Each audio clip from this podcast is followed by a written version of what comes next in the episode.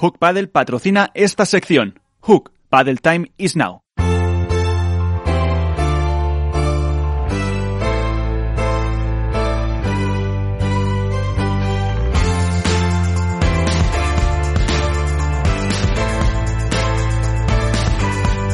En Esto es Paddle comienza el debate. Y antes de empezar con los protagonistas, eh, con el análisis a lo mejor de Córdoba, con otros temas, con la porra que ganará eh, Alberto Bote de la Dormilona de As, ¿qué tal? Muy buenas, ¿cómo estás Alberto?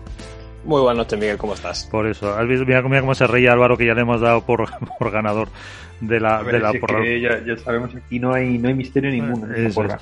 Eh, una... habla, también de, habla también de mí como mal de vosotros. Todo se lo ha dicho, ¿eh? bueno, de que eliges demasiado rápido. Eh, bueno, vamos a ver. Eh, por hacer algún apunte antes de que entremos eh, en materia, por lo que ha comentado Iván del Campeonato de España, con esas ausencias tremendas de jugadores en el campeonato que con toda ilusión organiza la Federación Española de Pádel.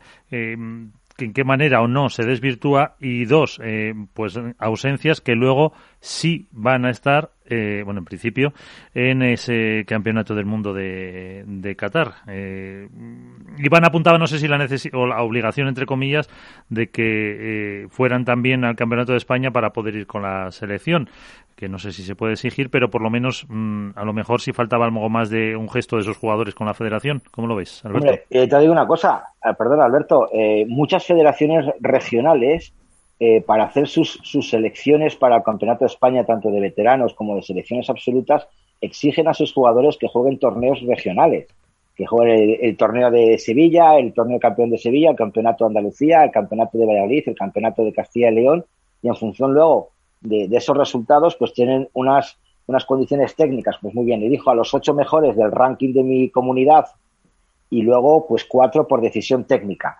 Pues yo creo que el campeonato de eh, para ir a la selección deberían exigir también que mínimo el campeonato de España y yo qué sé, el de selecciones absolutas, si son seleccionados o si juegan a otro tipo de torneos. Yo creo que, que es obligatorio, es como, no sé, Luis Enrique elige a un jugador aficionado. Bueno, tendrá que estar dentro de los equipos top o dentro de los equipos que están jugando la liga y que están jugando los torneos más habituales. No puede ser que ahora, porque me den dinero, no voy y, luego para, para el viaje a Qatar, que sí que me interesa, sí que voy. Yo creo que ahí la federación debe tomar alguna carta en el asunto y quién sabe, ojalá, ojalá, o por mí, ojalá la tomen, ¿eh? Ojalá. Bueno, eh, un segundito, antes de, de, seguir con el tema, porque sí tenemos una de las que va a ir a Qatar.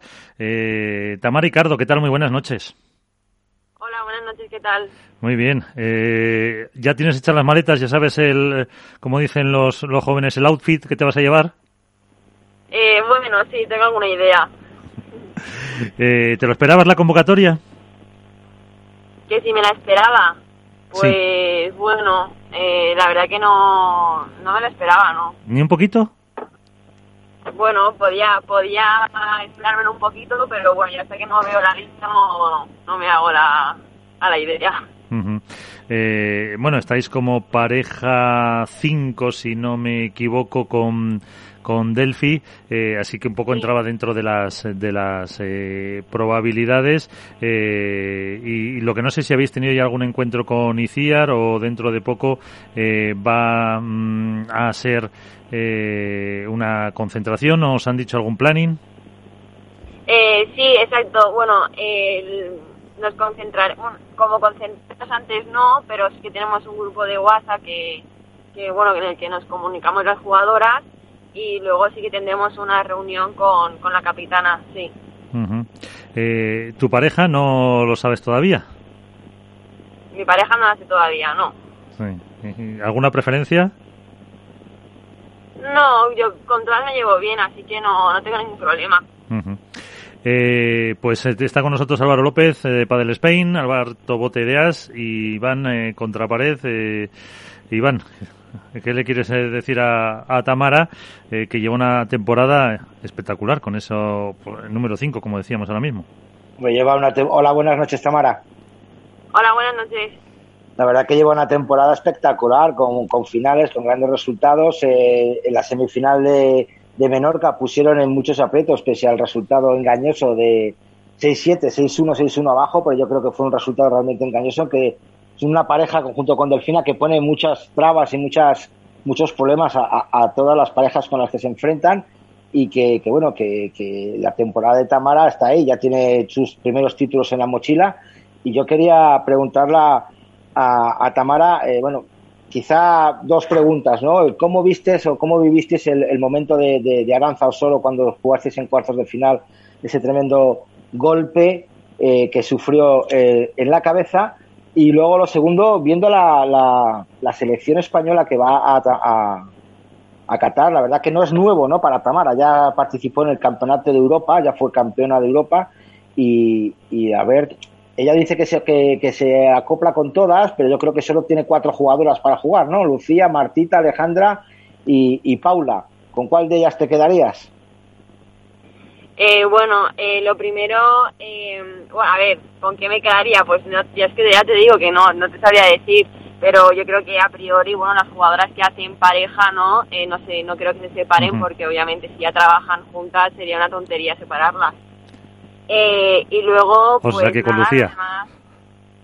eh, con Lucía. No, o con Martita. o, con, Marta. Sí, claro, ¿verdad? Claro. Lucía o Marta. Sí.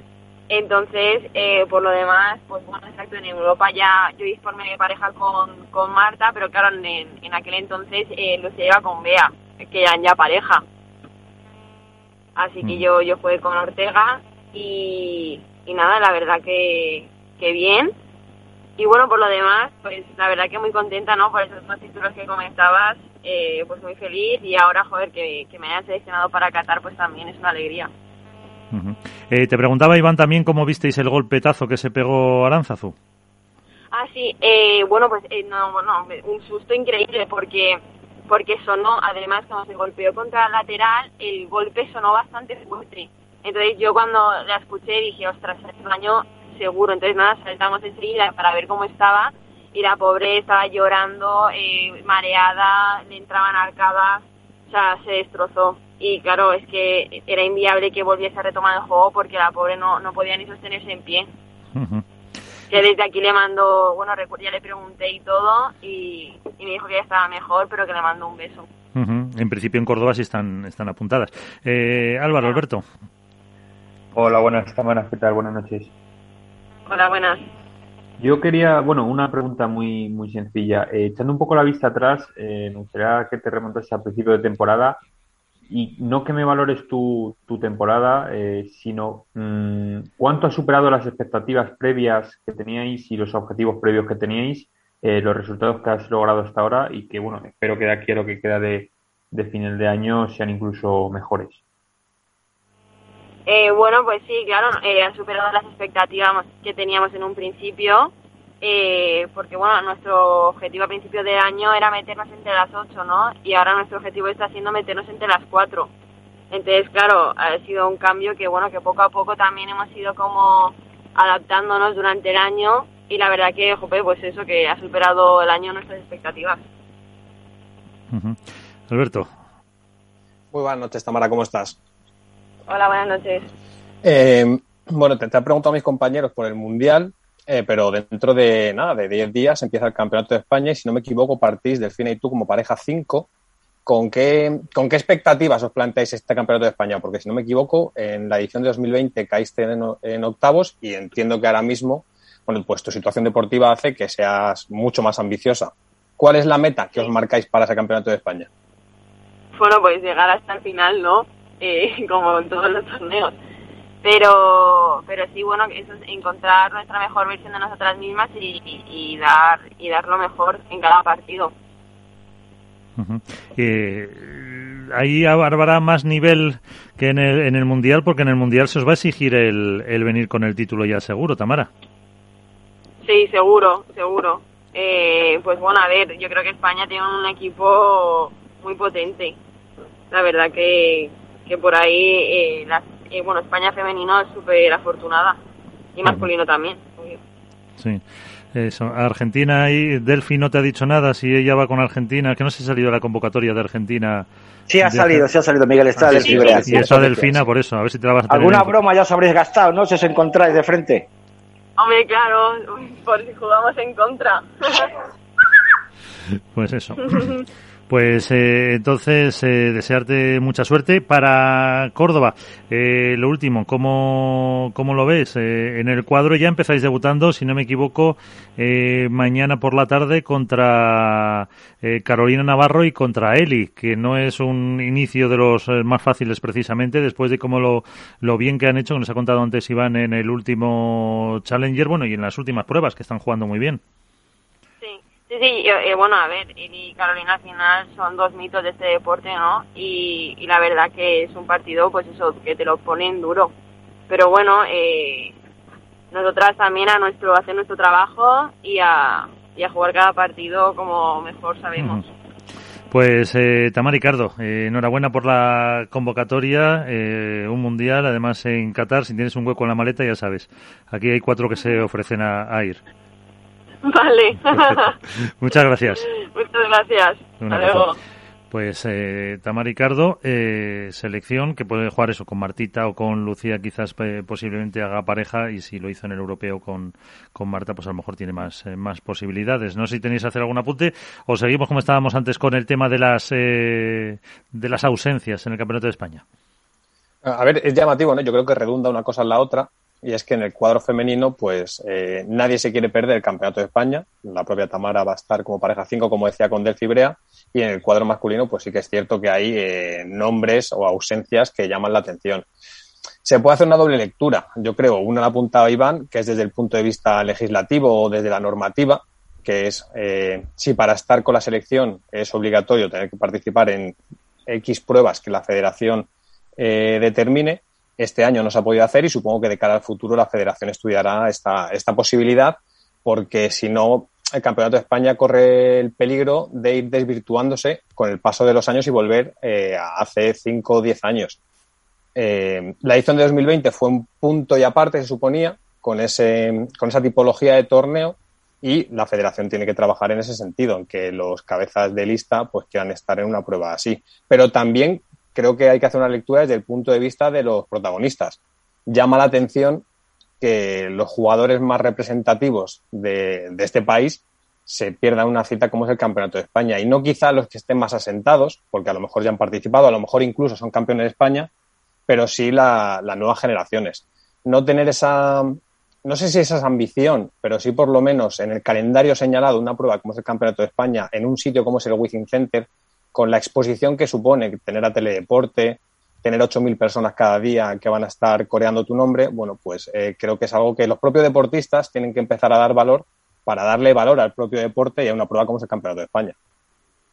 Sí, a mí me, a mí me sorprende, eh, al respecto de lo que dice Bote, sobre todo los precedentes. Es decir, quizás no me hubiese sorprendido tanto en la última edición eh, por el hecho de que el Campeonato de España venía de donde venía, de una prueba que no tenía el tirón que tenía, eh, ni entre los aficionados, ni entre los propios jugadores, ni a nivel de premio, ni demás.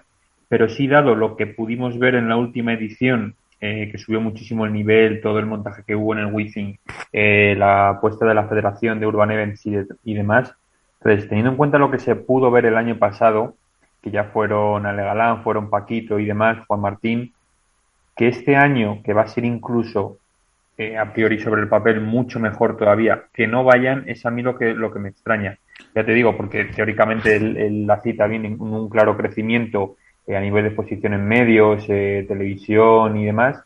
Entonces, por ahí me, choca mucho, porque además, en cuanto a ubicación en el calendario, yo creo que tiene las mismas complicaciones que, el año pasado. Pero a mí eh, lo que se me ocurre es que el año pasado, con esa reflexión que haces tú, eh, Álvaro, mmm, no hubo casi torneos y entonces esto eh, suponía una inyección económica para los jugadores. Este año ha habido muchísimos torneos y eh, a lo mejor eh, hay otros fuera de España que el, ganan más eh, dinero. Lo que si es Hombre, la aportación motivo, económica es la misma, Miguel. 30.000. Claro, pero es es la que misma este- que el año sí, pasado. pero- Lo que pero- pasa, que pasa que pero como este año- año... Pero es que el año Pero el pasado, año- pero es que el año pasado no había habido torneos. Claro, pero ingresos vamos eran menores para los jugadores. Alberto, entonces claro, como este año has ganado 30.000, ya no quieres ganar 30, y- eh, 40.000. No, es que a lo mejor ganas ¿No quieres más. ganar más? Es que a lo mejor van a ganar más. pueda- Oye, yo todo lo que me deis a mí para ganar al final de año lo, lo voy a coger y todo lo que pueda ganar lo voy a participar. Pero- pero- O sea, como este año ya llevo ganados 28.000 euros y el año pasado gané solo 10.000, pues ya no me interesa jugar el Campeonato de España. Yo No, creo que no, yo pregunto es que si eso- no es motivo. O, o- o si um, los vemos este fin de semana en otros países donde puedan sacar otra rentabilidad ellos. Claro, pero la cuestión es, si lo comparamos desde la rentabilidad, el Campeonato de España nunca va, nunca va a poder competir con exhibiciones y con torneos que hay fuera, porque Claro. la, la capacidad económica que hay fuera probablemente sea mayor que la que puede tener el Campeonato de España. Por Yo eso creo que es. va más desde el prestigio. O sea, entiendo la perspectiva que un jugador consagrado, como los que hubo el año pasado, como puede ser Paquito o Juan Martín, que han sido campeones de España, bueno, pues a lo mejor por una forma de aligerar el calendario, de no sobrecargarse la temporada, decidan eh, darse semanas de descanso, como puede ser este Campeonato de España. Pero sí me sorprende de esa New Generation, esa New Wave, que eh, no, no le da el valor, a lo mejor, o, o por lo menos es la percepción que tenemos desde fuera, de ser campeón de España, de jugar en un estadio como es el Wizzing Center, de tener la exposición mediática con todos los medios de comunicación que lo van a cubrir, con 8.000 personas eh, eh, yendo cada día al Wizzing Center. A mí eso es lo que me llama la atención. Claro, pero, Es- pero escucha, Alberto, independientemente de, del estadio, no sé qué, ¿tú crees que jugadores, y ya no te voy a hablar de los top, porque está claro que Alejandro Galán, Juan, Lebrón o Paquito Navarro sí a lo mejor pueden ganar más dinero en una exhibición que en, un, que en el Campeonato de España, pero te pongo el ejemplo, de, no sé, de Mike Yanguas o Arturo Cuello, un jugador que el año pasado llegó a semifinales del Campeonato de España. ¿Tú crees que, que el caché de Arturo Cuello ha subido tanto, tanto, tanto como para desestimar el Campeonato de España con el prestigio y con la capacidad económica a ir a una exhibición a Italia por, te voy a Sí. poner, 4.000, 5.000 euros? Sí, Iván. O sea, desde el punto de vista económico, sí, sin ningún tipo de duda. Porque ahora mismo la inversión en el pádel es más fuerte fuera de España que en España. Porque hay actores, hay players que tienen un, un poder económico superior al que hay aquí. Entonces, desde el punto de vista económico, eh, puede ser normal que un jugador decida ganar X más 3 fuera que X más 1 aquí. Se trata de una cuestión, como decía, de prestigio, de ser campeón de España y no ser campeón de España, con todos mis respetos, en un club perdido en la geografía española. No, es serlo en un escenario que hace tres años era impensable. Es con la con el poder de notoriedad que te da tener eh, a Televisión Española, a Teledeporte, el año pasado Movistar, que te va a cubrir con el- retorno indirecto que eso supone también a nivel de patrocinios a medio plazo. Yo creo que es un poco también eh, dónde fijas la vista, si en el corto plazo o en el medio plazo. Yo creo que es más inteligente tener eh, la exposición a canales como son Movistar, Televisión Española, el Within Center, eh, el apoyo de, de la afición que el retorno económico inmediato directo. Que no digo que sea que ese sea el motivo por el que no acuden, pero que desde luego me parece que es más inteligente acudir a eventos así cuando tu palmarés todavía no tiene ese tipo de títulos. Ujú. Es que hasta los patrocinadores deberían, ya no solo las elecciones, la Federación Española de Padel tendrá que modificar la normativa técnica de participación en las elecciones. Yo, co- yo soy un patrocinador que pago a jugadores de esa nueva, como dices tú, de esa nueva New Age, y yo les obligo por contrato a jugar el campeonato de España sabiendo la repercusión que tú estás diciendo, porque estamos viendo, estamos volviendo a caer en el mismo error, lo que tú dices, hace 10, 14 años, que el campeonato de España lo jugábamos Álvaro López, Alberto Bote, Miguel San Martín y Miguel, Miguel Matías y Iván Hernández. Éramos los, los, los cabezas de serie, por decirlo de alguna manera, porque el resto de los jugadores no se apuntaban porque no había motivación. Entonces yo creo que hasta los patrocinadores en este mundo se tienen que involucrar y decirle, mira, vale, yo te patrocino, tal, tal, pero te exijo al menos eh, Campeonato de España. Y si lo ganas, te doy un bonus. Y si vas a la selección española, te doy otro bonus. Empezar a funcionar tipo ATP o tipo fútbol, de, de eh, pues, pues por, por, por objetivos, que es como muchas veces se pasa, ¿no? Y tú lo sabes, Alberto. Si llegas a final de temporada y queda, eh, te contrato en el número 24 y llegas al 8, pues tienes un bonus de, de, de X mil. Pues si tú juegas el Campeonato de España y llegas a semifinales o final, pues tienes otro bonus. Y si encima tienes el premio de la selección española, que gracias a Dios hay torneos casi dos, dos cada dos años europeo, mundial europeo, pues tendrás otro bonus. Yo creo que hay que incentivar que nuestros jugadores jueguen en nuestra casa. Por supuesto. Por Claro, supuesto. es que al, final, al, fi- al final las marcas también tienen que ser eh, actores coprincipales de todo esto, porque les va también el patrocinio en ello, es evidente. y, que las marcas también se llevarán una tajadita de las exhibiciones. No te digas tú que las marcas son tontas. O sea, que mi jugador vaya a Dubái o a Italia, muy bien, ¿cuánto cobra Paquito? Cuatro mil, muy bien, pero mil para la marca. O sea, que también esas están involucradas, pero lo que tú dices, ahí ya la parte económica pesa más que el prestigio de, jugar en un, en un torneo como este. Sí, y deja un poco mal a los jugadores, yo creo. Bastante mal. Eh, Álvaro. Yo no sé si les deja mal. Yo lo que creo es que en el caso de la, en la comparativa es donde salen perdiendo. Porque el tener unos cabezas de lista como son todas las jugadoras que se han apuntado al Campeonato de España y no tener lo mismo en el masculino, pues hace que cuando lo pones frente al espejo llame la atención. Hay otros deportes en los que se obliga no a que todo el mundo tenga, o sea, que los grandes nombres tengan que ir al Campeonato de España, pero sí que al menos dos de esas primeras posiciones estén obligadas a ir al Campeonato de España y luego el resto es el seleccionador de turno el que elige el resto de la convocatoria. Pero dos de ellos, en los deportes individuales, tienen que ir y pasan a otros deportes. ¿eh? Sí, sí, sí. Yo lo achaco más quizá el único, la única excusa, la única, digamos, respuesta al, al, problema, por decirlo de alguna manera, que le puedo encontrar es por mm, porque el calendario está muy condensado y quizá por ahí hayan preferido viajar y jugar una exhibición que al final tiene menos riesgo de lesión, menos cansancio y demás, quizá, que, jugar el Campeonato de España, pero vamos, como aficionado, no te hablo ya como periodista. Yo Álvaro es muy generoso.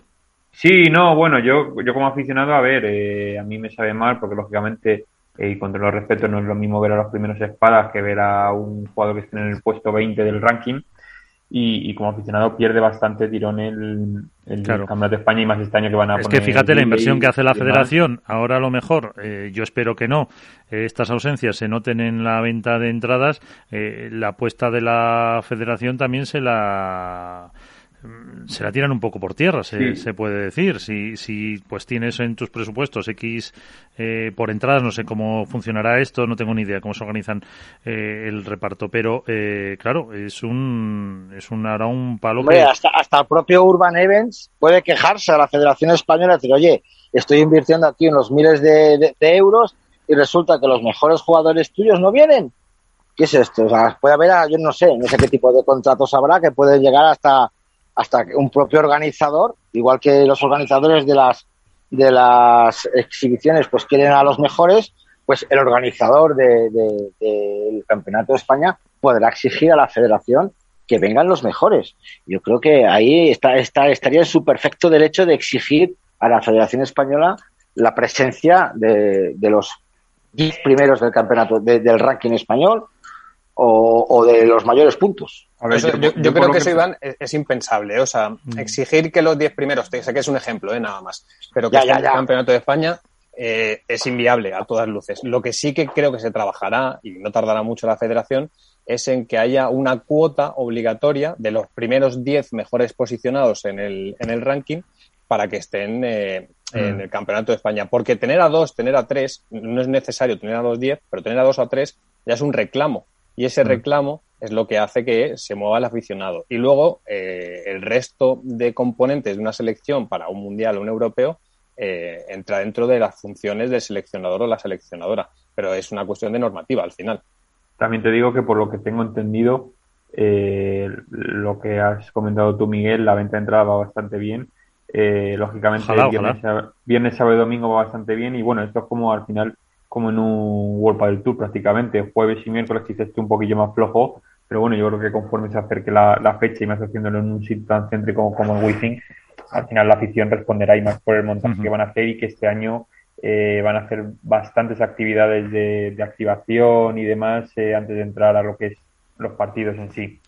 No, no, y recuerda lo que lo más importante que lo ha dicho Alberto cuatro veces. Yo no sé si le van a pagar por, por publicidad la ojalá, ojalá.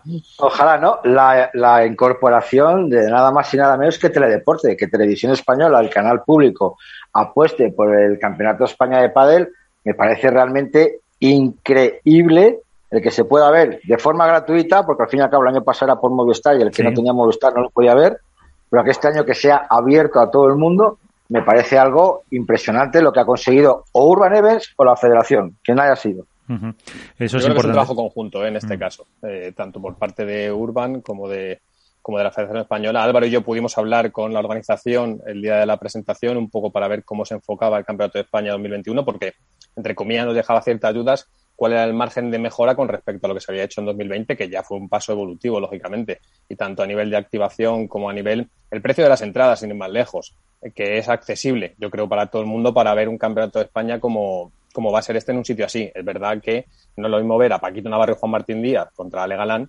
que, que ver a los jugadores que van, pero aún así creo que va a acercar mucho el pádel profesional a, esa, a ese aficionado que, que, no consume el pádel de forma habitual y que, oye, que va a probar a ver un uh -huh. evento como es el Campeonato de España, que está en el Wizzing Center o en el Palacio de los Deportes, como se decía para los más románticos, y ver que el nivel es altísimo, que no solo son los cabezas de espada los que juegan muy bien a esto, que hay uh -huh. gente que está jugando como Momo González, Javi Rico, Dineno, Javi Garrido, que son jugadores que están haciendo pues, rondas finales de pruebas de World del Tour. Y también tenemos a todas las chicas, eh, como ha dicho, que ahí el ranking están todas y que suficiente atractivo para pasarse por el Wizzing. Eh, hablando de entradas, otro apunte, ya han salido a la venta, eh, yo creo que desde la semana pasada, las del Master Final de, de World Padel Tour, que se va a hacer al final en el Madrid Arena, otra vez, en el eh, recinto ferial de la Casa de Campo, y lo digo de memoria porque estuve mirando que me encargaron para las, eh, por ejemplo, para el sábado, para las semifinales, creo que si no me equivoco son de 55, aunque alguna de las de 55 ponía visibilidad reducida, hasta 80 euros, si no me equivoco, eran lo que valían las entradas para el Master Final de, de Madrid. Eh, antes, eh, entre los eh, del Campeonato de España, habéis mencionado a Javi Garrido. Javi Garrido, que tiene nueva pareja, nueva pareja, que es Lucas Campañolo. Lucas Campañolo, muy buenas noches. Hola, muy buenas noches, ¿cómo andan? Muy bien.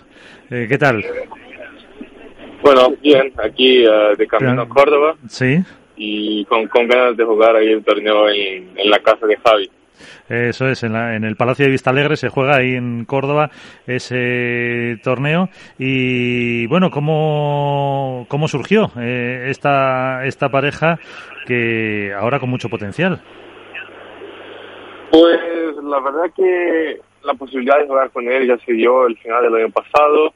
Uh, hemos decidido porque yo siguiera jugando del lado de revés por una cuestión más de confianza mía, que no me sentía bien del todo para volver a la derecha. Y bueno, este año no ha sido como yo me lo imaginaba junto con Lucas y por una cuestión de, de, cosas que han pasado hemos decidido dejarlo y surgió la posibilidad de, de, de ahí sí empezar con Javi. Javi desde el minuto uno puso mucha, muchas ganas, mucha ilusión, le gustó muy mucho el proyecto y nada, yo estoy encantado de, de jugar con él y espero hacerlo lo mejor posible. Uh -huh. eh, dentro de lo que habéis eh, visto hasta ahora, de lo que habéis probado, eh, ¿qué tal te ves tú ahí en ese, en ese cambio?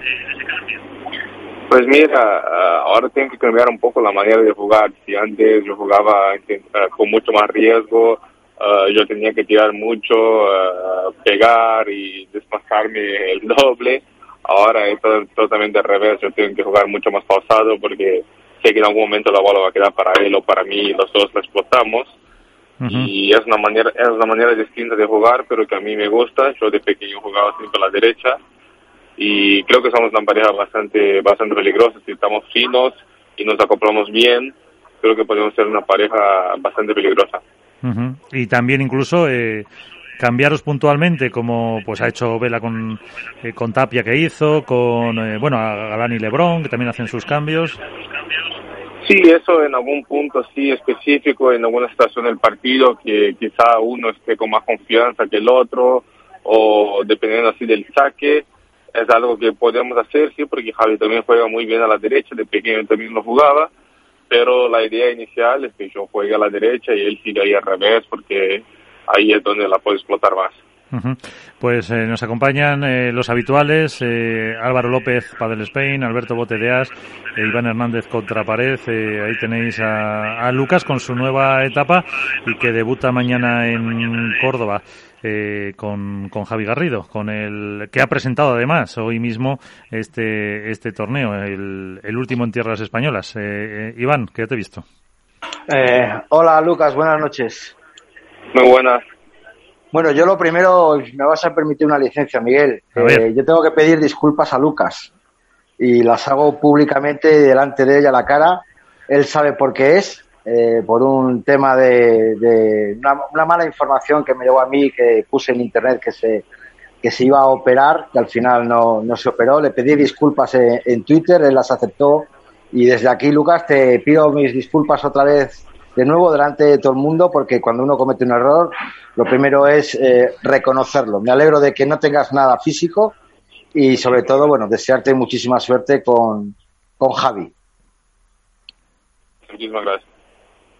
Y bueno, y ya metidos en, en harina, eh, el tema de, que Lucas Campañolo juegue a la derecha, obviamente se juntan dos portentos físicos, ¿no? Eh, Lucas siempre se ha, se ha, destacado por su por la altura, por la pegada, eh, y sobre todo, bueno, pues por, por, la presión en, en, la red, ¿no?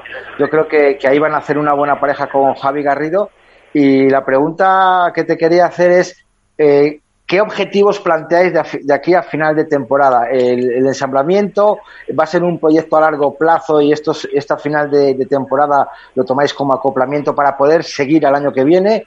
¿Cómo os lo planteáis? Mira, el proyecto inicial era empezar el final del año y ya para el 2022. Se ha sucedido antes, uh, cinco torneos antes, y mira, no te puedo asegurar que vamos a seguir hasta final del año que viene, ojalá sí, porque el padre, como todo el deporte, si pierdes tres, cuatro primeras bueno, uh, lamentablemente no se tiene mucho mucha paciencia uh, cuando no hay resultados. Obvio que vamos a intentar lo mejor posible y alargarlo lo más. Se nos pierde la comunicación que va viajando a, a Córdoba. Eh, Lucas, eh, Lucas, ¿estás por ahí? Ahora, ¿ves? Sí. Bueno, como, como estaba diciendo ahora, en el comienzo la idea es jugar lo mejor posible los dos acoplarnos bien como pareja y para el año que viene sí hacer un año lleno y intentar llegar a, los, a las rondas finales de los torneos. eh, Alberto. Muy buenas noches, Lucas, ¿cómo estás? Hola, Alberto, muy bien, ¿tú? Bien, bien, todo bien. Eh, a ver, sé que esta ha sido una temporada un tanto, eh, diría que agridulce para ti. Haces, logras el título del FIB Goal en Jaén, haces final del FIB Goal en Estocolmo. En Vuelta del Tour eh, os encontráis con, con Vela y con Sanjo que perdéis casi todos los partidos por detalles, en partidos muy ajustados. Y ahora empiezas una nueva etapa con Javi Garrido y además tienes el objetivo del Mundial por delante, que has entrado en la convocatoria oficial de Brasil. Eh, ¿Cómo afrontas, uno, ya no, ya no el, el, proyecto nuevo, como estabas comentando, sino sobre todo el Mundial. ¿Qué, qué te marcas eh, en el Mundial con la selección brasileña? ¿Cuál es el objetivo realista cuando todo el mundo da por claros favoritos a España y Argentina? Bueno, y nosotros también, uh, hay que ser muy claro, uh, España y Argentina tienen dos equipos que dan envidia, yo creo que va a ser de los mejores mundiales en este aspecto porque uh, creo que tienen dos, dos equipos muy parejos y van a ser partidos lindos. Y Brasil, bueno, hay que ser realista, nosotros tenemos que jugar a, seguir ahí en el tercer puesto y que no sé con quién cruzamos, si España o Argentina, arrancar ahí algún puntito que para Brasil ya es un logro bastante importante. Uh, el deporte ahí sigue creciendo y creo que para que siga creciendo también está muy bueno que nosotros podamos plantear y hacer frente a, una, un equipo como estos. Uh -huh. eh, ahora, ahora, le dejo a Álvaro. Eh, ¿Hay algún país que os haga peligrar ese tercer puesto, crees, Lucas? Pues mira, Francia tiene un buen equipo. En Paraguay en 2018 hemos jugado contra ellos la disputa desde el cuarto. Y yo creo que Francia es el mejor y Portugal también. Lo que pasa es que esa pelea ahí con la FIP, que la federación es otra y tal. Pero Portugal también sí, sería una, una selección buena. Uh -huh. eh, Álvaro. Hola, buenas Lucas, ¿qué tal? Muy buenas, todo bien, todo bien. Nada, yo quería preguntarte sobre todo cómo llegas tú a final de año, porque mmm, para ti, eh, bueno, para los Lucas en general ha sido una temporada eh, complicada por todo el tema del COVID, eh, habéis tenido que, que, hacer varios parones por la enfermedad, tanto por un lado como por otro, has tenido que jugar con otro compañero en medio de la temporada eh, también algún torneo suelto. Entonces quiero saber un poco cómo llegas tú a final de, temporada, tanto en el plano físico como en el plano mental, porque ha sido un año, eh, ya te digo, muy complicado.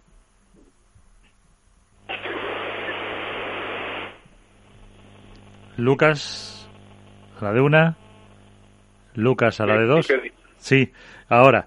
Te preguntaba, eh, no sé si has oído Álvaro un poco por, eh, por la temporada, que habéis tenido problemas con el COVID, con eh, otra cuestión, que, que mm, ¿cómo la valorabas, no, la temporada? No, pues parece que no se puede tener la comunicación con Lucas Campañolo porque se ha cortado la comunicación que iba camino de, de Córdoba, Lucas de Oliveira Campañolo, que al final tiene esa nueva pareja con eh, Javi Garrido. Pues eh, si os parece aquí lo dejamos, la intento de comunicación con con, Lucas porque la verdad que, eh, y por experiencia muchas veces hay problemas cuando se va a Córdoba, eh, hay muchos eh, trozos, sobre todo por la mancha sin cobertura, así que es difícil, pero veremos lo que le preguntaba.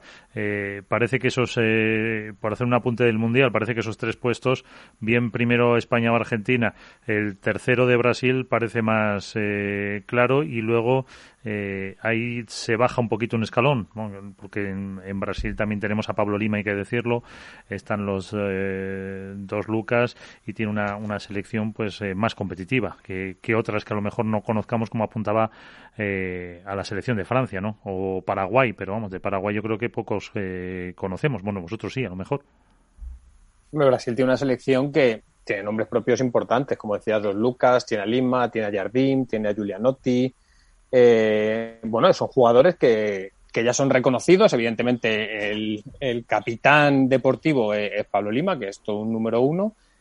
Sí que creo que les queda un poco lejos esa lucha, como decía Lucas, con Argentina y con España, porque por convocatoria no pueden plantarle cara en, todas, en todos los partidos de la eliminatoria, pero son los favoritos al tercer lugar ojo, como, como decía Lucas, a, Francia y a esas selecciones que en el europeo lo han hecho bien, que hace poco estaban lejos de esos primeros puestos y que ahora, quizá por nombres no llaman tanto la atención, pero sí por planteamiento de juego y por convocatoria pueden dar, pueden dar la sorpresa. ¿eh?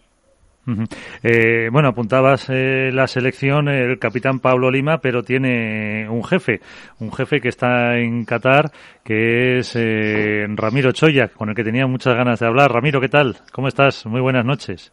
Hola, Hola Miguel, buenas noches. ¿Cómo estáis? Un saludo muy fuerte para todos. Muy bien. Íbamos a, íbamos a intentar que hablaras también que estaba Lucas Campañolo, eh, pero nada, va camino de ah. Córdoba, de Córdoba para, para jugar el eh, y, al final se ha cortado la, la comunicación.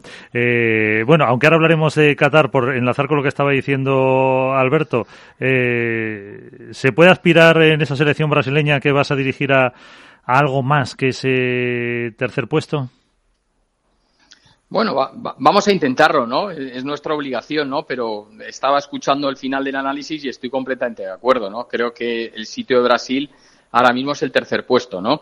Si, oye, si sale todo de cara y, le damos la vuelta a un par de partidos, a un partido, pues ¿por qué no poder dar la sorpresa y, poder eliminar a Argentina a España? Pero también con mucho respeto, mirando hacia abajo, porque los que vienen por debajo también nos quieren ganar a nosotros y como muy bien habéis dicho, Francia y alguna otra selección, pues eh, eh, pues bueno, también quiere tener su, puesto en, semifinales o en la final y, seguro que nos lo van a poner muy complicado.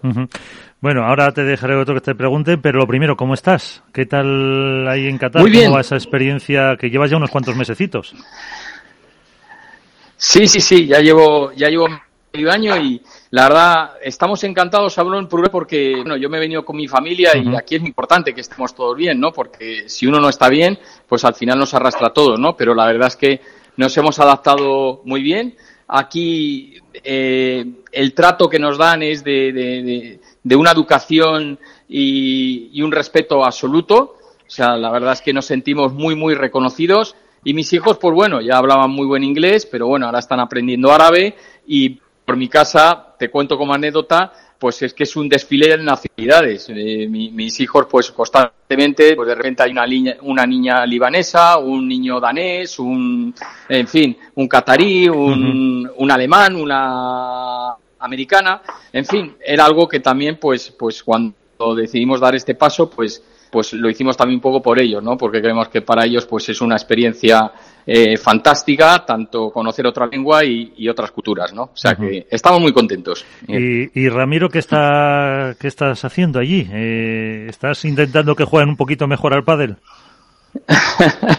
sí, sí, sí, la verdad es que, bueno, ya lo sabéis, los Qataris, el pádel para mí es un tsunami que está avanzando por todo el mundo, en unos sitios va un poquito más desarrollados que en otros, ahora mismo quizá yo lo concentraría sobre todo en los países escandinavos y Italia y, Oriente Medio, ¿no? Que, está creciendo a una velocidad enorme, ¿no? Están empezando a salir fuera, a jugar challengers, a, jugar FIPS, están empezando a traer gente.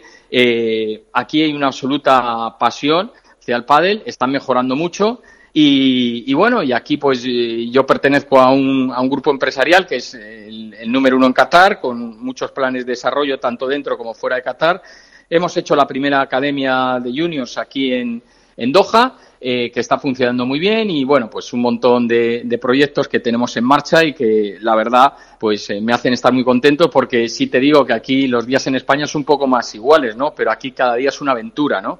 Y, la verdad pues es, es como muy emocionante, ¿no? Todo lo, todo lo que te va llegando y lo que te va apareciendo aquí. Eh, pues eh, a ver, Alberto Bote, eh, ahí, ahí tienes a, Ramiro que se me ocurren un montón de preguntas, pero sobre todo envidia y de la mala de que esté allí él. Buenas noches, Ramiro, ¿cómo estás? Hola, Alberto, ¿qué tal? ¿Cómo andas? Muy bien. a ver, ahora que estás un poco alejado de, lo que es el, ruido del, del, circo profesional, ¿no? Del circuito y demás, me gustaría conocer tu, tu opinión experta, uno, si esperabas esta transición tan rápida que ha habido de los nuevos talentos y que se posicionaran en la parte alta del ranking. Y dos, em, si te sorprende que se siga dando esas, ese baile constante de, de rupturas de proyectos deportivos, cambios de parejas y a qué lo achacas, porque tú al final conoces mejor que nadie este sector y lo has vivido durante muchos años. Entonces, un poco, ¿cuál es tu visión ahora que has conseguido tener perspectiva y verlo con distancia? Bueno, por partes, a lo primero que me has preguntado no me extraña tanto, ¿no? Los jugadores valientes, las nuevas generaciones en todos los deportes hoy en día son descarados, en el buen sentido de la palabra, no le tienen miedo a nadie. Además, por otro lado, pues no han perdido muchas veces con, con los jugadores veteranos, con lo cual no tienen un poco ese dominio mental que puedan tener sobre mm, los mismos los jugadores de, de, una misma generación y luego tiene una gran ventaja que es que yo creo que entrenan muchísimo no porque aparte su condición física se lo permite, ¿no? Jugadores de 18, 19 años no tienen ningún problema para, hacer dos o tres turnos diarios, ¿no? Y al día siguiente recuperar y estar otra vez preparados para volver a entrenar muy duro, ¿no? Entonces todo eso está cortando plazos, más la parte mental que yo creo que están muchísimo mejor preparados que, hace unos años. Y, por eso se está produciendo un poco ese, ese relevo generacional, a lo mejor un poco más rápido de lo que podíamos pensar todos, ¿no? Y, con respecto a lo segundo que me habías preguntado, sobre las rupturas de tantas rupturas de parejas que habéis tenido. El cambio de parejas ah, que ah, ah vale, vale. Sí, bueno, eh, es decir, eh, es deporte profesional y aparte vivimos, sobre todo en el padre, una cultura de absoluta inmediatez. O sea, la gente los resultados los quiere para ayer, ni, ni siquiera para hoy y mucho menos para mañana, ¿no? Entonces, pues bueno, eh, Además, al ser un, un deporte de parejas, pero que se piensa individualmente, pues es, muy sencillo, ¿no? El buscar siempre, eh, bueno, pues la manera de, organizar tu cabeza para pensar que un cambio pues va a ir siempre a mejor. Pero ya te digo, creo que es todo fruto de, esa inmediatez que, sufre ahora mismo el pádel por los resultados, por la presión, por los sponsors, por el estar más arriba en el ranking y que hace pues que no se dé continuidad a los proyectos. Ahora que ya no estás vinculado con ningún jugador desde el banquillo, ¿cuál es tu, cuál es tu, el proyecto deportivo que más atrae a Ramiro Choya desde fuera? El que dice, este, estos son diferentes, estos, estos tienen algo diferente o este jugador me llama la atención. Bueno, me, me, vamos a ver, me llama mucho la atención la trayectoria de Galán y Lebrón, ¿no? Eh, han terminado uno el año pasado pasado, este año van en camino, lo tienen un poco que, que abrochar, pero bueno, están en camino. Y bueno, me parece que es una pareja que, que bueno, mm, es decir, si sigue jugando junta y demás, y pues, pues me gustaría ver un poco hasta, hasta dónde pueden llegar, ¿no? Si son capaces un poco de, de, hacer una dinastía, por decirlo de alguna manera, ¿no? Eh, es un, digamos que es una incógnita, ¿no? Nadie lo sabe, solo ellos, o a lo mejor ni ellos, porque volvemos a ver siempre, todo es muy dependiente de los resultados, pero, pero bueno, eh, sí me gustaría ver un poco qué recorrido ¿eh? tiene esa pareja hasta, hasta dónde puede llegar, ¿no? Porque la verdad es que cuando han demostrado que cuando, en fin, juegan al 100% o a un nivel muy alto, pues eh, hasta ahora son prácticamente insuperables. Uh -huh. Álvaro, Álvaro. Hola, buenas, Ramiro, ¿qué tal? Hola. Oye, yo quería preguntarte, bueno, dos cositas. Eh, lo primero, eh, bueno, darte la enhorabuena por todo lo que, todo el proyecto que estás haciendo allí, pero un poco que nos cuentes eh, cómo surgió el hecho de irte allí, eh, de, quién fue la idea, te lo propusieron, fue idea tuya principalmente, eso por un lado, y luego por otro, de cara al, al Mundial, eh, un poco cómo son las instalaciones que se van a encontrar los jugadores, porque bueno, tengo, yo tengo la memoria eh, el Mundial de Paraguay, que la verdad que a nivel de, instalaciones y de pista luego hubo bastantes problemas. Entonces, un poco que me cuentes más que a mí, a lo que es eh, al público, al aficionado, eh, qué se van a encontrar los jugadores allí, qué nivel de instalaciones y de clubes hay ahí donde estás tú. Bueno, eh, yo creo que en eso podéis estar tranquilos. Se va a jugar en la Federación de Tenis, va a haber 10 pistas de, que, bueno, se, se, van a poner y luego cuando termine el torneo se van a quitar.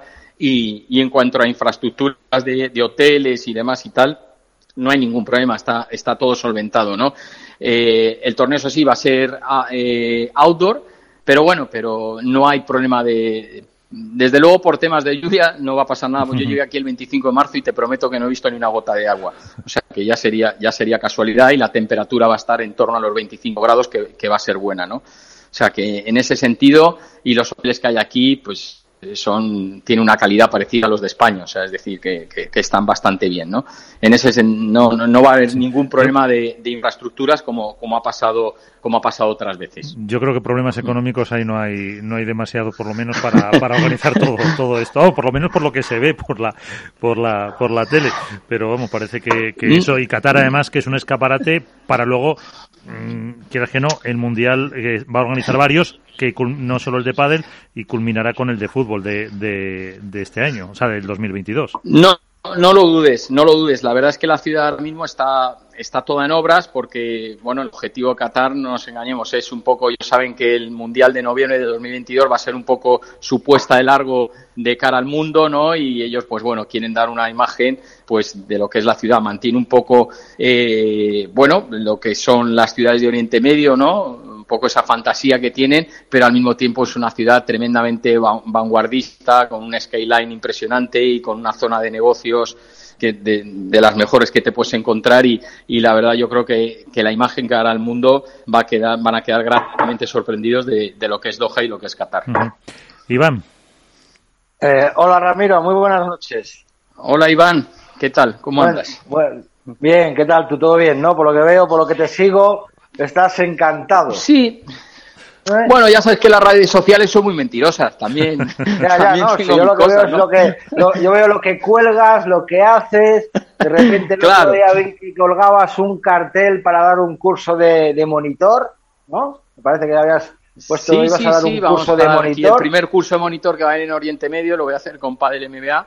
Eh, lo vamos a hacer en justo inmediatamente cuando acabe el mundial. El mundial acaba el 21 y aprovechando que aquí va a haber muchos técnicos pues de aquí de Oriente Medio pues vamos a intentar hacer un curso de tres días. Aquí 22, sí, 23 y 24 de noviembre. eh, vi el sí. cartel y hice un, un cambio a, al euro con respecto a, a, a, la moneda árabe no es nada barato ¿eh? o sea que ahí estás viviendo muy bien económicamente amigo. No es nada barato hacer monitor en También, hacerse no ya dar, dar clases sino hacerse monitor ya, ya, bueno, también la, eh, es decir, se cobra mucho más, o sea, todo va en relación, eh, todo es más caro, pero también se cobra más, con lo cual, bueno, pues eh, te, digo que es un precio que está ajustado, o sea, para lo que es Doha, ya sé que es caro, pero, pero bueno, pero está consensuado y, y, te aseguro que, si se apunta o no se apunta la gente, no, no va a ser un problema de, dinero. Claro, pero es lo mismo que cuando nos contaron lo que cuestan las pistas de pádel en Suecia, alquilar una hora que no me acuerdo la cifra que nos dieron, pero vamos, eh, asustaba. Yo quería hacerle dos preguntas a, Ramiro. Eh, lo primero, ¿cómo está el hmm. nivel de, de pádel en Qatar a efectos de selección? Si tienes más alumnos de chicos, si hay también pádel femenino, cómo se desarrolla el pádel femenino en Qatar con lo que supuestamente conocemos de Qatar como, como con relación al trato a las mujeres. Y la segunda pregunta que te quería hacer si de, los jóvenes que están hablando, haciendo un poquito colación con Alberto, de los jóvenes que están llegando arriba, ¿con cuál te quedas? ¿Con Martín Dineno, con Arturo Coello, con Mike Yanguas? ¿Cuál es el que más te ha llamado la atención?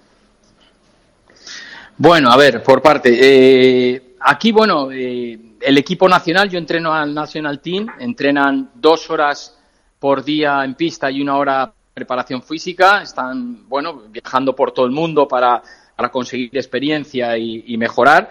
Pero bueno, esta primera generación de jugadores probablemente eh, el objetivo que tienen es un poco, pues precisamente yo creo, enseñar el camino a los que vengan detrás, ¿no? Y quizá pues con la academia que tenemos y demás, pues eh, a base de trabajo y con, y con tiempo, pues en X tiempo, que será no menos de unos años, tener la posibilidad pues de tener algún jugador qatari pues que esté jugando pues, pues no sé si el cuadro final o las previas de World del Tour, en fin, esa es un poco la idea. Con respecto a las mujeres, mi mujer aquí es la manager del Ladies Club y, bueno, pues pasa como en todo el mundo, Iván, que es que están emocionadas con el pádel, están lanzadísimas, ¿no? O sea, que les encanta y cualquier actividad que les propones, pues a los 10 minutos la tienes llena y todas están deseando jugar campeonatos, dar clases, apuntarse a partidos, o sea, nada eh, diferente a lo que hemos visto y ya, hemos podido vivir en, diferentes zonas del mundo. O sea.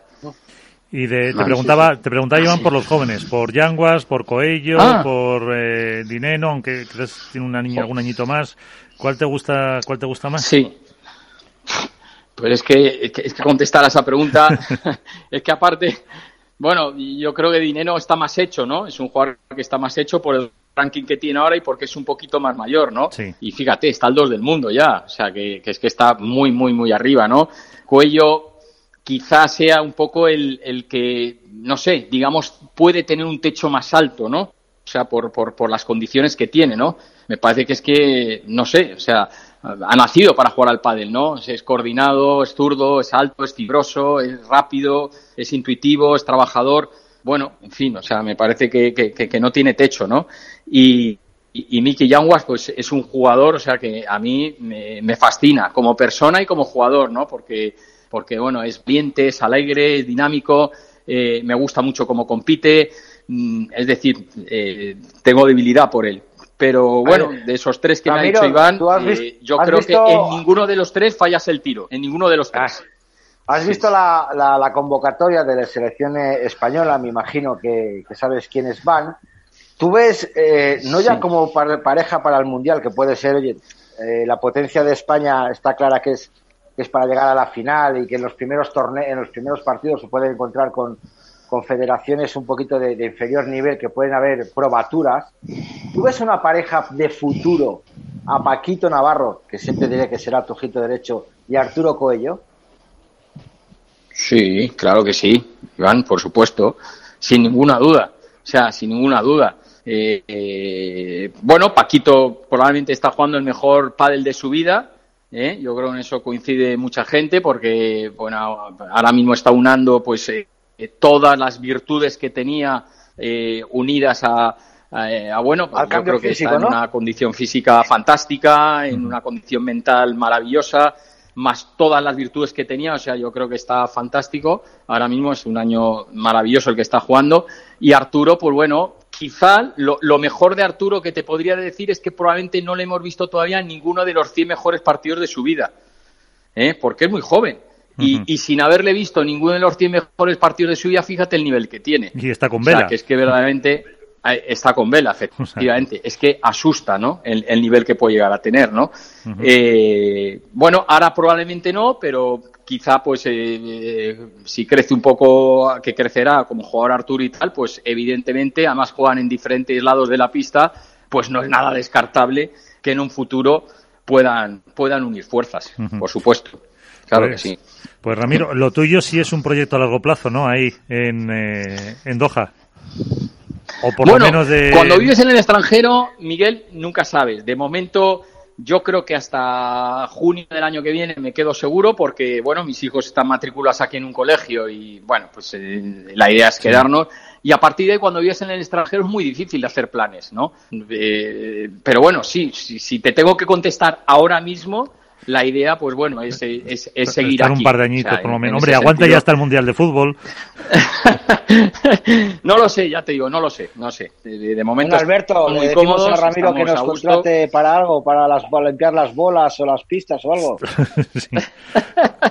Vosotros estáis muy bien allí. Vosotros estáis muy bien allí. Estáis muy bien considerados y, bueno, y bueno, bueno, aunque tenéis un montón de, pelotas, vale, ¿eh? Yo- Bueno, yo hay que, hay- que- a de ver, hay que temas abrir alrededor del mercados, pádel. Ramiro, hay que abrir mercados. Igual que Claro. abierto el mercado de Doha, déjanos a Alberto, a Álvaro y a mí abrir el mercado de, de Qatar y estar allí como influencer y como informadores y te limpiamos las bolas o colocamos las redes no sé. Mira, que- yo lo que se puede hacer es invitaros. Si venís, aquí tenéis casa. Y, y tenéis casa y podéis verlo. Y luego, oye, si a alguno le gusta mucho, mucho, pues, pues oye, pues, pues, pues aquí, aquí esto es- está en, abs- en, en expansión y hace falta de todo. Hace falta entrenadores, hace falta jugadores, hace falta managers, hace falta directores del club, hace falta eh, redes sociales. En fin, todo está por hacer. O sea, está como estaba el pádel en España, pues hace 30 años, para que te hagas una idea, solo que con unas posibilidades inmensas e infinitas. ¿no? Entonces, Está- bueno, pues está Iván, ya te digo, Ramiro, es, mira- es mirando tierra para, es tierra para venir. Estoy mirando vuelos y haciendo la maleta, Ramiro. Sí. Luego te mando un WhatsApp privado. No sabes, Pues lo, nada, que, no sabes lo que has dicho, espero, lo que has dicho, lo Ramiro. sabes. No sabes No lo que has sabes lo que has dicho, Ramiro, no lo sabes, no, no. No sabes cuánto todavía no me conoces o qué. Pues, Ramiro, oye, un placer. A todos. es un placer hablar contigo, gracias por atendernos, que la verdad que te vaya muy bien, muy bien de corazón, te lo, te lo decimos eh, todos. Y bueno, si juega España contra Brasil no tanto te lo diremos, pero bueno, por lo demás, a, ni- a Bueno, nivel lo personal, entiendo, no te preocupes. a nivel personal que te vaya muy bien y, y seguimos en contacto. Muy bien. Un abrazo, estupendo, Ramiro. Miguel, muchísimas gracias por acordaros de mí y un abrazo muy fuerte para todos. Un abrazo. Pues eh, Ahí está. La experiencia de, fíjate, Ramiro Choya, la, hasta envidia de cómo es el, el nacimiento de un deporte en, en, una, en una ciudad, en este caso en Doha, en la capital catarí, eh, con eh, las posibilidades económicas que se presentan para, para poder hacer pues prácticamente lo que, lo que se quiera, que es, un, es una una oportunidad buena para también este, este deporte. Y son eh, personas como Ramiro las que están consiguiendo también un poco expandirlo con, con la, la imagen y la experiencia que tiene. También hay que decir que, si no me equivoco, su, su mujer Ana Sánchez eh, fue campeona de España y, ganó también un montón de, de, premios, creo campeona de Europa, etcétera, etcétera. O sea que son una familia muy ligada, muy ligada al pádel.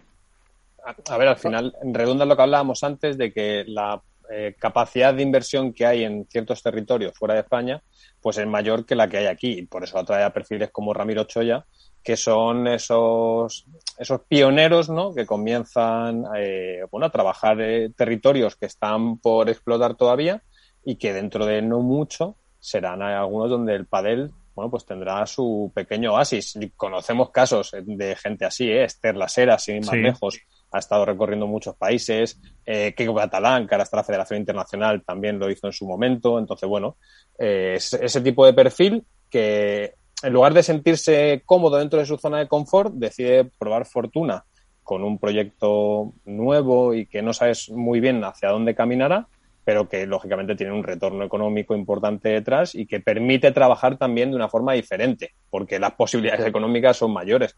Entonces, el pádel que tiene un componente no solo de deporte, sino de juego muy adictivo y que hace que la gente automáticamente tenga esa necesidad de seguir jugando, pues reúne una serie de requisitos para que en territorios como puede ser Qatar, que tiene esa- esos posibles económicos, eh, vamos, la vía de desarrollo que le quedan por delante son, yo creo que inabarcables. Y yo creo que también para un entrenador que en esta época de cambios de parejas, de exigencia, de los resultados para antes de ayer, el estar en un proyecto de estos le quita, pues, a, ver, que son personas que tienen familia, que tienen su vida, eh, yo creo que les da una estabilidad eh, que aquí ahora mismo con, con esta locura de, campeonato pues no la tienen, eh, como se ha visto con todos los cambios de pareja que implican muchas veces cambios de, entrenador que están por horas, por contratos y, y es una forma también de, de, que te valoren un poco más.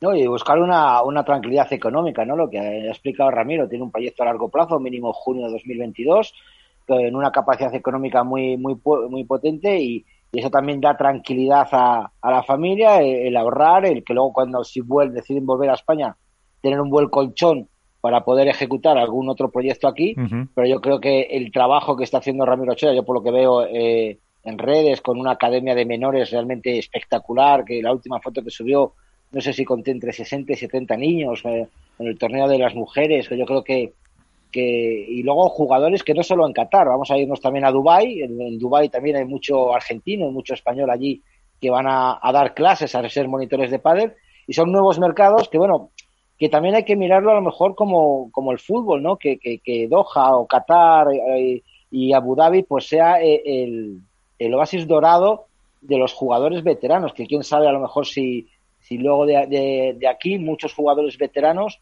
en vez de pasarse al, al circuito APT, deciden irse a vivir a Abu Dhabi o a Qatar y montar allí su academia, o ser monitores, o ser directores de, de, equipos, que, que, que, económicamente pues les compensa mucho más que a lo mejor que mantenerse aquí, que estamos viendo que grandes nombres de, del pádel mundial están acabando no arrastrados, por lo que es una palabra muy fea, pero pues dando clases en clubes en, Castilla-La Mancha, montando tiendas de ropa, montando tiendas de comida, que porque no tienen un futuro asegurado y de lo cual, pues a lo mejor en Qatar, pues pueden alargar su vida profesional y, hacer algo más por el pádel.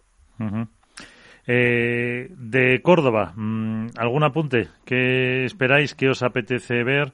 Eh, esa pareja de Coello con Vela eh, no sé, que os gusta antes de que Alberto diga Legalán y Juan Lebrón para la porra?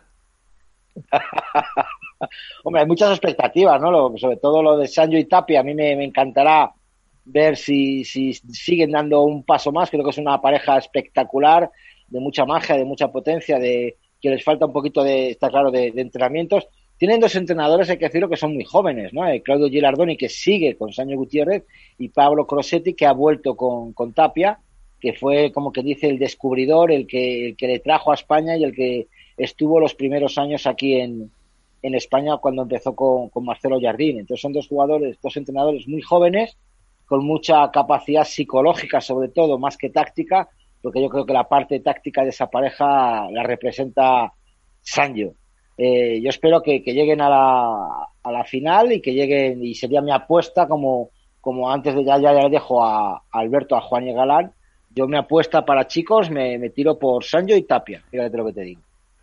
A ver. Muy bien, así me gusta, quitándoselo a los demás.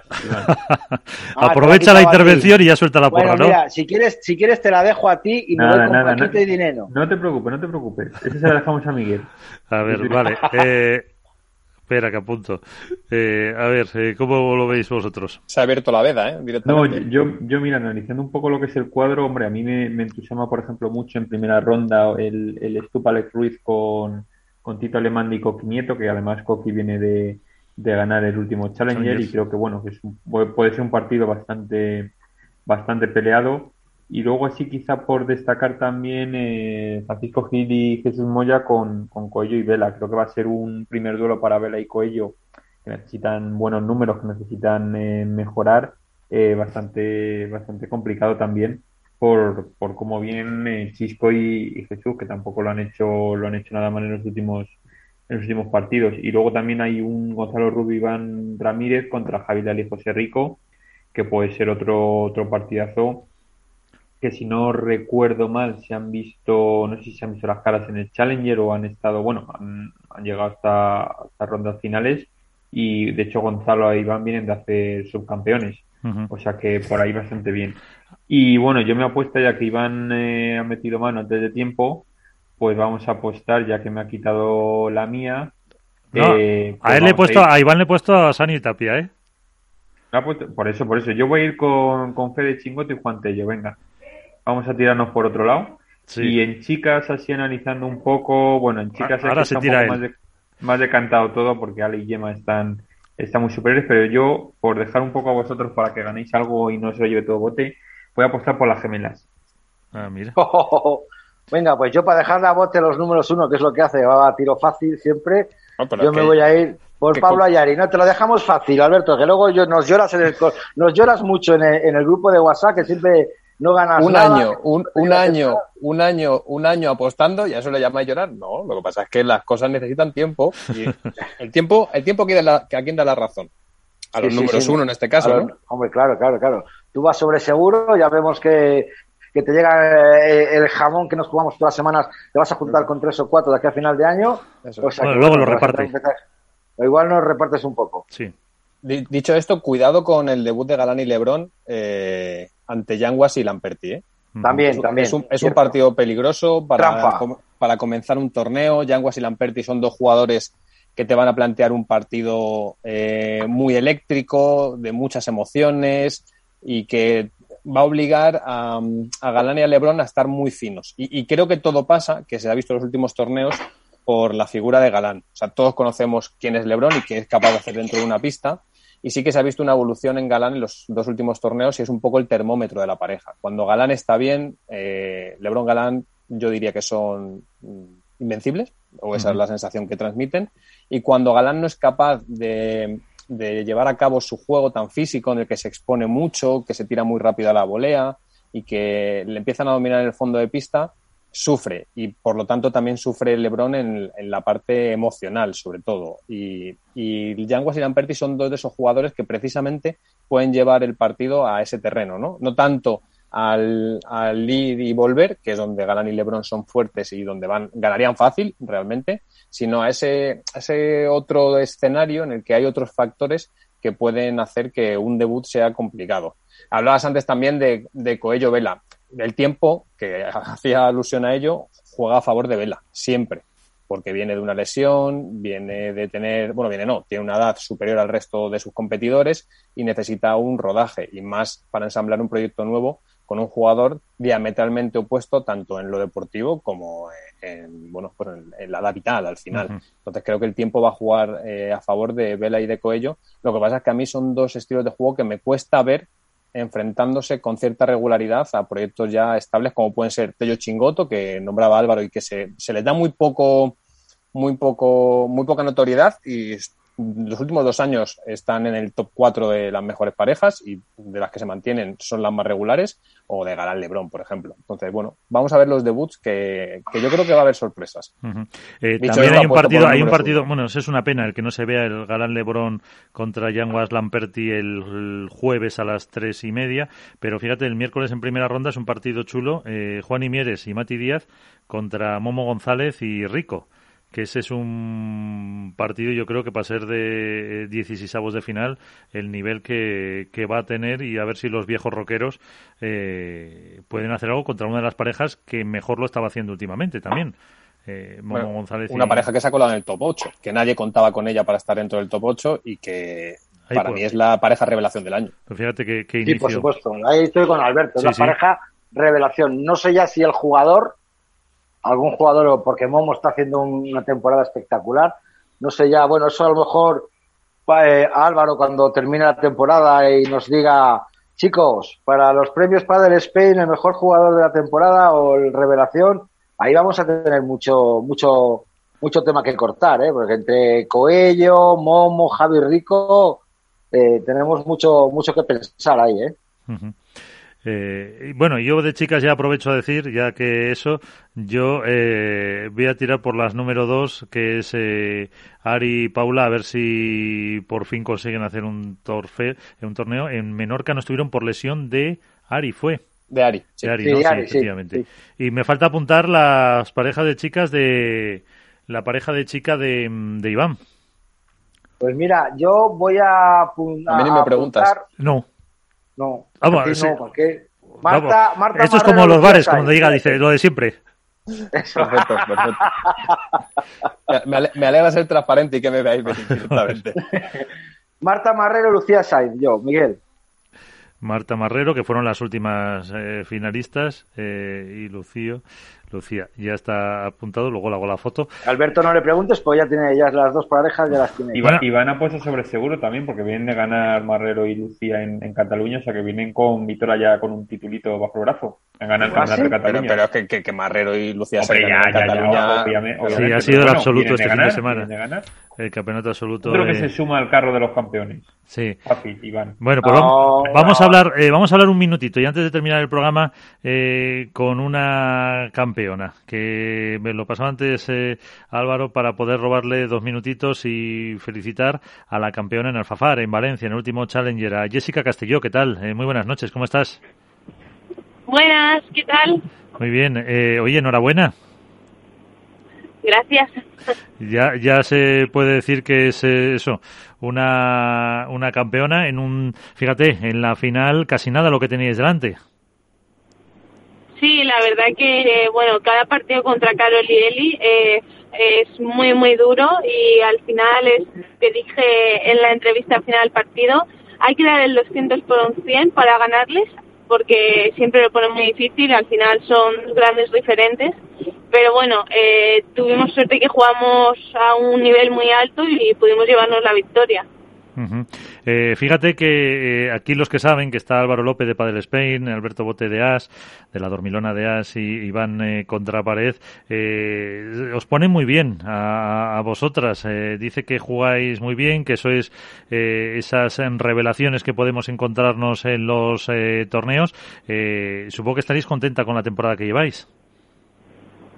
Sí, la verdad que llevamos una temporada bastante buena. Yo creo que si a principio de año nos lo hubiesen dicho, hubiésemos firmado 100%. Eh, y nada, bueno, la verdad que muy, muy contentas. Al final hemos trabajado mucho y seguimos y nada, ojalá que podamos hacer mejores resultados y, eh, y bueno, poder conseguir también esos cuartos tan esperados en Vuelta del Tour que todavía no se nos han dado, pero seguiremos trabajando para ello. ¿Ya has visto el cuadro de Córdoba? ¿Cómo lo tenéis? Eh, primera ronda jugamos contra Alba Galán y Teresa Navarro, que justo se han juntado, no sé si para este torneo o para el final de temporada, así que bueno, eh, a ver qué tal, una pareja nueva, eh, dos jugadoras que tienen mucha experiencia y, y que llevan muchos años en el circuito. Ujú. Pues eh, Álvaro, ah, ahí tienes a Jessica que muchas veces apuntáis que es una de las que eso que mejor están están jugando este año. Sí, la verdad que Bueno, sí, y lo su primero- pareja, Alex Colombón, que no lo hemos dicho. Exacto, lo primero de todo, bueno, darte la enhorabuena, Jessica, por, por la victoria. Muchas gracias, Álvaro. Y lo, se- y lo segundo, preguntarte, eh, yo no sé si vuestra temporada, vuestra idea de temporada pasaba únicamente por lo que es el World del Tour y, y llegar eh, lejos en World del Tour, o también tenéis como objetivo los Challenger, no te digo ya conseguir título, porque eso al final y más en el circuito femenino está muy complicado, y aunque habéis sido las que más títulos habéis conseguido en el Challenger, pero sí en cuanto a llegar lo más lejos posible en World del Tour y en los Challenger llegar también por lo menos a disputar finales, o ha sido eh, más de lo que esperabais a principios de año. Bueno, yo creo que no teníamos pensado llegar a ninguna final y mucho menos ganar. Eh, los Challengers al final yo creo que este año lo que queríamos es que fuesen una oportunidad para intentar eh, jugar más partidos eh, que en World del Tour, que en World del Tour al final eh, no hemos pasado más de dos partidos, entonces bueno, creo que era una oportunidad para intentar llegar a rondas finales, coger un poquito más de experiencia en esas rondas y, y ya te digo, o sea, no, no lo pensábamos a, a principios de año para nada y, y bueno, la verdad que el Challenger este año se nos ha dado redondo. Eh, eso es una, una oportunidad más para, para, como dices tú, poder jugar más partidos seguidos con jugadoras también de muy buen nivel y, y al final vas cogiendo también confianza, ¿no? Sí, al final eh, yo creo que desde el Challenger de Lerma, que fue nuestra primera final, eh, creo que nos ha ido muy bien. También hemos cogido más confianza, más ritmo de partido, conseguido jugar más y al final, bueno, hemos ganado partidos muy duros, eh, los que hemos perdido también creo que hemos estado ahí cerquita, así que sí, nos ha venido muy, muy bien. Eh, ¿Alguna cuestión, Iván Alberto, que va eh, en camino de, Nada, de yo Córdoba? solo preguntarla, bueno, sobre todo felicitar a, Jessica por los dos torneos, que lo que dice, ¿no? Que igual no, no se esperaba este, este boom de, de, de los, de los challenges, donde incluso en Alpha Far, me parece que así, si no me equivoco mal, ha sido nombrada MVP de la, de la final. Eh, yo le quería preguntar a Jessica, ¿qué falta a la pareja para dar ese salto en World del Tour, en los torneos oficiales, que sí que le dais en, en, en los Challengers? En los Challengers habéis llegado a finales, habéis ganado. ¿Qué os falta en, en- los torneos oficiales de World del Tour para conseguir esos cuartos y, por qué no, semifinales? Aparte, recordad que la que pasa por estos, estos micrófonos queda bendecida, o sea que quién sabe si igual lo consigues este, este torneo. Pero ¿qué os falta para, para llegar a ese paso? O- ojalá, ojalá me deis suerte.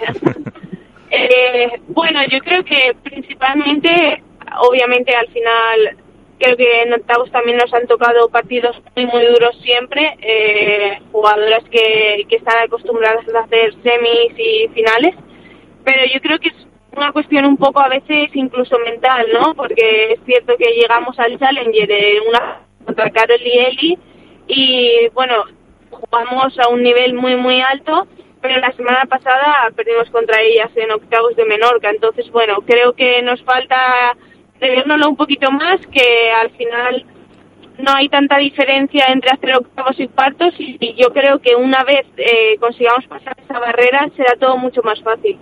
Pues estaba mirando el cuadro, cuando ganéis a, a Alba y a Tere Navarro, os toca eh, Martita y Bea. Tampoco lo tenéis ahí demasiado fácil, pero bueno, a dar la sorpresa, ¿no? Bueno, es un partido, bueno, el primero como el segundo son part- son partidos muy duros y, y bueno, eh, a intentar dar nuestro mejor nivel. Si nos acercamos al nivel que dimos tanto en semifinales como en la final de Alfafar, yo creo que podemos tener opciones, así que lo intentaremos. Pues eh, te dejamos que vais ahí de, de camino para Córdoba, pero queríamos recoger, pues eso, el testimonio de la, eh, otra vez, de la segunda victoria que habéis conseguido en un Challenger, en este caso en Alfafar, en Valencia, este fin de semana, frente, junto con tu compañera, con Alice Colombón, frente a, a, pues dos históricas, como es eh, Carolina Navarro y Elia Matreín. Eh, Jessica, que tendremos que hablar, yo creo, el- la semana que viene, porque como te ha dicho Iván, eh, ya os veo en semifinales. Bueno, primero vamos a ganar el primer partido, luego el segundo y ojalá que, que un tercero, pero, pero a ver si me dais suerte, sí. Esperemos. Muchas gracias. Muchas gracias a vosotros. Pues eh, el último Challenger de la temporada, si no me equivoco, también habrá que hacer un balance de cómo han sido eh, los Challenger. Eh, hablaremos con la, con la empresa, se me ocurre, para ver si finalmente han tenido esa repercusión que ellos también esperaban en un año eh, complicado y que, y que la verdad que los Challenger eh, yo creo que han, eh, han cambiado y respecto a lo que había a otros años, ¿no?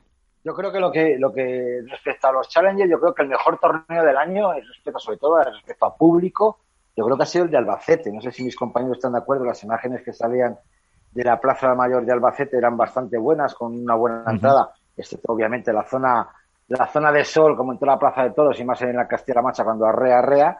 Pero respecto a otros torneos de Challenger que hemos visto, tanto el de León, el de Lerma, eh, o incluso este de Alfafar, yo no he visto tanta tanta gente como en el de Albacete. Sí sería bueno pues tener esos datos o hablar con la empresa, a ver si han quedado contentos y si van a seguir sobre todo apostando por este tipo de torneos. Yo dos cosas. Lo primero, de Jessica Castelló, decir que a mí no me sorprende, porque no viene jugando ahora muy, mucho y muy bien. O sea, yo la conozco desde hace ya algunas temporadas y he tenido la suerte de, ver, de verla en directo en, en los torneos de la FIP que, que he ido a cubrir, como en el, el Finals o, o el FIP Gold de, de Jaén. Y es que Jessica Castelló jugaba muy bien al pádel. Y además se ha dado la, la circunstancia de que se ha unido a una pionera, como es Alix Colombón, que amagaba con ser lo que está siendo y que, bueno, pues han unido do- dos talentos. Y es la verdad, que cuando están en racha son dos jugadoras muy peligrosas. Entonces, eso por un lado. Y luego, con respecto a los Challenger, yo a principio de temporada lo que apuntaba era que era interesante conocer cuál iba a ser el proyecto de esto que han denominado ahora la caravana nara- naranja y ver cuál era el cambio real. Porque si era repetir lo que se había hecho hasta el momento, me parecía que sería un fracaso, pero creo que no ha sido así. La repercusión que ha tenido a nivel de números, la repercusión que ha tenido a nivel de jugadores también, porque podía, los jugadores podían haber dado de lado o, o no de haber acudido eh, tantos a estas pruebas y sin embargo creo que para ser la primera experiencia creo que de la empresa que, que está comandando esta nueva etapa creo que es una es una etapa positiva no se le puede pedir mucho más. Los challengers son lo que son al final. Es la prueba de menor categoría dentro de las que eh, orbitan en Vuelta del Tour. Entonces, bueno, también han tenido sus seguidores en las retransmisiones. Porque sí, yo sí, las sí, retransmisiones Por eso, que por eso digo. No, no, que, que no ha ido mal. Tenían muy buena aceptación y tenían buenos números. O sea que y luego eso digo que- la que- que los aportación de, de. Darío Magro a, a- a las retransmisiones también le ha dado un punto de calidad y que, bueno, pues un- es un profesional que sabe lo que es, que retransmite World Padel Tour y sabe retransmitir y muy bien. Yo creo pues que han apostado muy bien y, y yo creo que, que no tienen que estar muy descontentos, pero a lo mejor sí que podemos tener el pero a lo mejor del taquillaje. Pero bueno, ojalá nos lo cuenten y nos lo Hay un buen equipo, Iván. Yo he he tenido sí, la sí, sensación sí. en los Challengers de que había un buen equipo eh, a los mandos de todo esto y que para ser la primera experiencia, pues se ha notado que era algo bastante más serio que a lo mejor lo que estaba pasando hasta el momento con los Challengers. Y esa es la Sí. sensación que, que queda. Que los Sí, Challengers sabían, lo que seria. hacían, efectivamente, sabían lo que hacían, era un equipo profesional, que ya nos lo demostraron cuando estuvimos hablando con ellos a principio de temporada, que no es el primer evento que hacen, a lo que te voy, que no es el primer evento que hacen, que saben lo que es, y que bueno, pues que, que, que han apostado por ello, y yo creo que eso ha salido, creo, yo le pondría entre un 7 y un 8, por decirlo, por poner una nota, por poner una nota entre un 7 y un 8. Pero Yo, no, yo no, o sea, no soy muy de, de poner notas, pero mi sensación era, si lo recogía con, no con cierto escepticismo, sino ver hasta dónde se podía, cuál era la escalabilidad que tenía el proyecto de los Challenger, que para mí esa era la pregunta, ver hasta dónde se podía explotar un Challenger, teniendo en cuenta que están, entre comillas, opacado por, por los Open y por los Masters de World Padel Tour y que también a su vez están las pruebas del, del circuito de la Federación Internacional, ver cuál era la propuesta y hasta dónde se podía llevar. Y la sensación que, que se recoge una vez que ha finalizado es que uno, eso, han reunido un buen equipo que tenía experiencia y que sabía lo que iba a hacer y que se ha cambiado un poco la sensación de que los Challenger era esa prueba que estaba descolgada por ahí en el calendario cada X semanas y a la que acudía no se sabía muy bien qué. Y eso se ha reflejado en unos números que, más que aceptables, son bastante notables. O sea, la gente se ha enganchado para ver a parejas que de, de, forma habitual a lo mejor no lo haría. Y eso es un trabajo de comunicación, es un trabajo de organización, es un trabajo de sponsorización y habla bien, bueno, pues de una propuesta que ha cambiado el concepto de Challenger hasta el momento. Veremos cuál es la capacidad que tienen para seguir llevándolo o potenciándolo en las próximas temporadas. Veremos, a ver. Eh, Álvaro, un último apunte y nos despedimos. Sí, nada, yo muy rápidamente. Sí la, nota, quizá... la, nota, de calidad para terminar. Nada, yo les pongo quizá un poco en el debe, pero que no es cosa suya, pues eh, un poco el taquillaje, lo que decía Iván, pero sí que es verdad que de donde venían los Challenger eh, a cómo están, eh, ha mejorado mucho en, a nivel de redes sociales, eh, media en general. Obviamente no es lo mismo llevar un Challenger, con todo el respeto, os hago una prueba a Valencia, a Madrid, que llevarlo a Alfafar o que llevarlo a Calanda, pero bueno, eh, yo creo que la gente, dentro de lo que cabe, los, los ha conocido bastante más este año y al final se han visto eso, grandes partidos, partidos muy apretados y creo que los jugadores, como dice Bote, han, han respondido y que confío en que vaya más porque creo que el resultado ha sido bastante bueno. Pues con eso nos eh, quedamos, que tenemos eh, muchas semanas todavía para debatir sobre circuitos, sobre el Master Final, etcétera, etcétera, porque ahora además, eh, si no me equivoco, después de Córdoba ya es eh, Buenos Aires y México, que solo hay categoría masculina, además, no van, no van las chicas. Así que, bueno, ponemos punto y final. Un programa variadito, a la par que espero que entretenido. Y muchas gracias, como siempre, a los tres, Álvaro López, a Alberto Bote y a Iván Hernández. Hasta el próximo. Ser felices. Pues nada, hasta martes. Buenas noches. Abrazo. Buenas noches.